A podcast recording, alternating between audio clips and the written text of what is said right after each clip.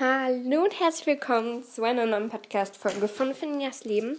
Heute geht es um die Schauspieler der Harry Potter-Reihe.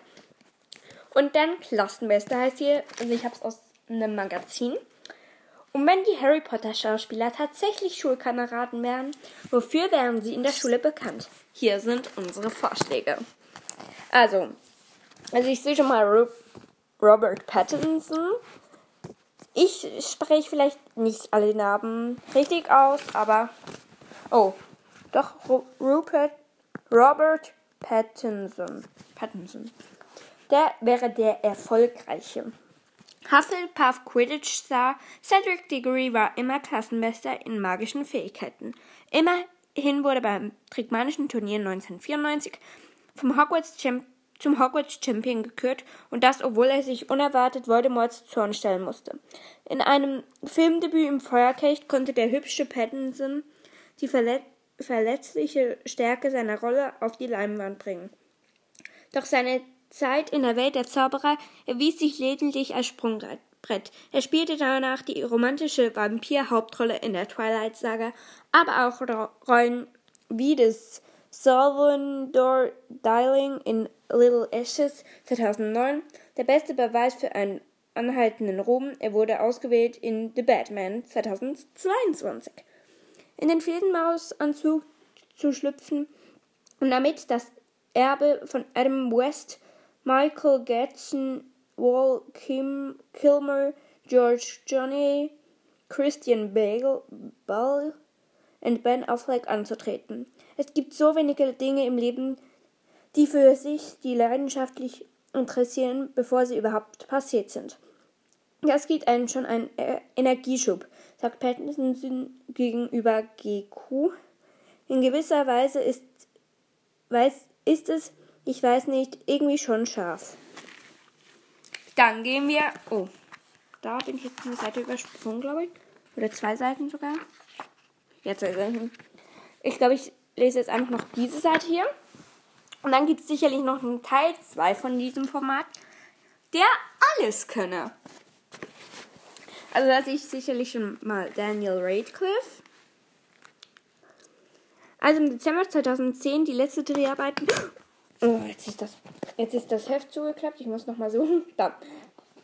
Die letzten Dreharbeiten zu Die Heiligtümer des Todes Teil 2 stattfanden, bereiten sich der schon immer sehr ehrgeizige Radcliffe bereits auf sein Musical-Debüt in How to Succeed in Business Without Really Trying, für das er 2011 auf der Bühne stand. Dafür erlernte er gleich zwei völlig neue Fertigkeiten, Singen und Tanzen. Das war aber auch nicht die einzigen Herausforderungen, denen er sich stellen musste. Es war auch seine Rolle mit amerikanischem Akzent und er musste seine Dyspraxie überwinden, eine Neurologie, neurologische Störung, die oft mit Unf Ungeschwindlichkeit in Verbindung gebracht wird. Oh, Ungeschicklichkeit, sorry. Die ABC News es definierte. Natürlich war Radcliffe im Broadway kein Unbekannter, da er bereits im Stück Ecus zu sehen war. Seine überraschende Dreh Darbietung zeigte, dass er das Zeug für einen EGOT hat, also einen Emmy, Grammy, Oscar und Tony zu gewinnen. Zu seinen weiteren versteckten Talenten zählt auch das Bauen von komplizierten Lego-Sets, wie er in The Late Show von Stephen Colbert bewies. Okay. Dann größter Teamgeist, da sehe ich Tom Felton mit Helena Bonham Carter. Heute auf dem Bild steht, sie ist völlig einzigartig, eine englische Rose und ein Tick verrückt. So Felton im Evening Standard über Helena Bonham Carter Bild von 2014. Also, größter Teamgeist. Nur weil er der böse Slytherin Draco Malfoy gespielt hat, bedeutet das nicht, dass Felton kein Herz hat.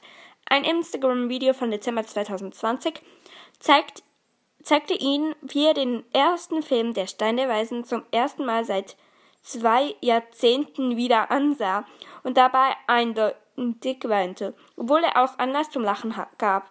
Radcliffe sieht aus wie ein Fünfjähriger, musste er sich selbst am Riemen reißen. Reiß dich zusammen!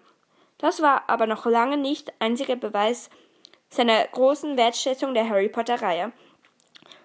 Zum 19.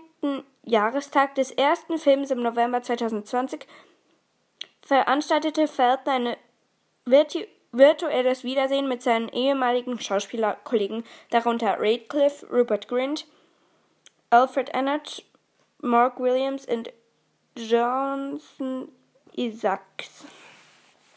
Es, es kommen noch drei. Bonnie Wright, Awana Lynch und Matthew Lewis. Also, die kreative Bonnie Wright.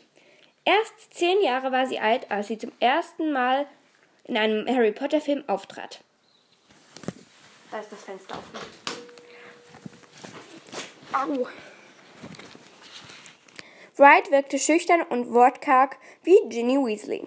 Doch wie die Figur entwickelte sich auch die Schauspielerin weiter. Sie trat in entscheidenden Szenen auf, da war Ginny Nahtod, Nahtoderfahrung in die Kammer des Schreckens oder später die Romanze mit Harry Potter. Während sie auf der Leinwand heranwuchs, lernte sie auch hinter den Kulissen alles über das Filmemachen. Sie studierte Film und Fernsehen in London und gründete 2012 ihre eigene Produktionsfirma namens Bonbon Lumery. Jetzt bestimmt sie selbst, wo es lang geht. Ihr Regiedebüt gab sie 2012 mit Separate We Come, Separate We Go, ein Film, den sie auch äh, konzipiert und geschrieben hat und in dem ihr Harry Potter Kollege David Chewis die Hauptrolle spielte.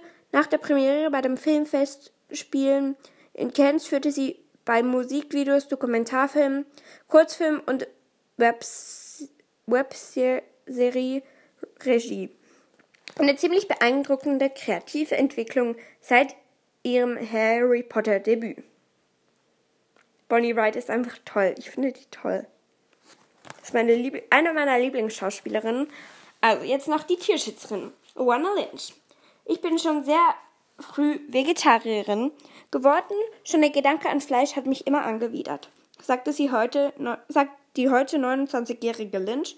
Tut mir leid, irgendwann noch wegen meiner Stimme. Mir geht es ja jetzt gerade nicht mehr, nicht so, so gut, aber ja. Der Irish Post.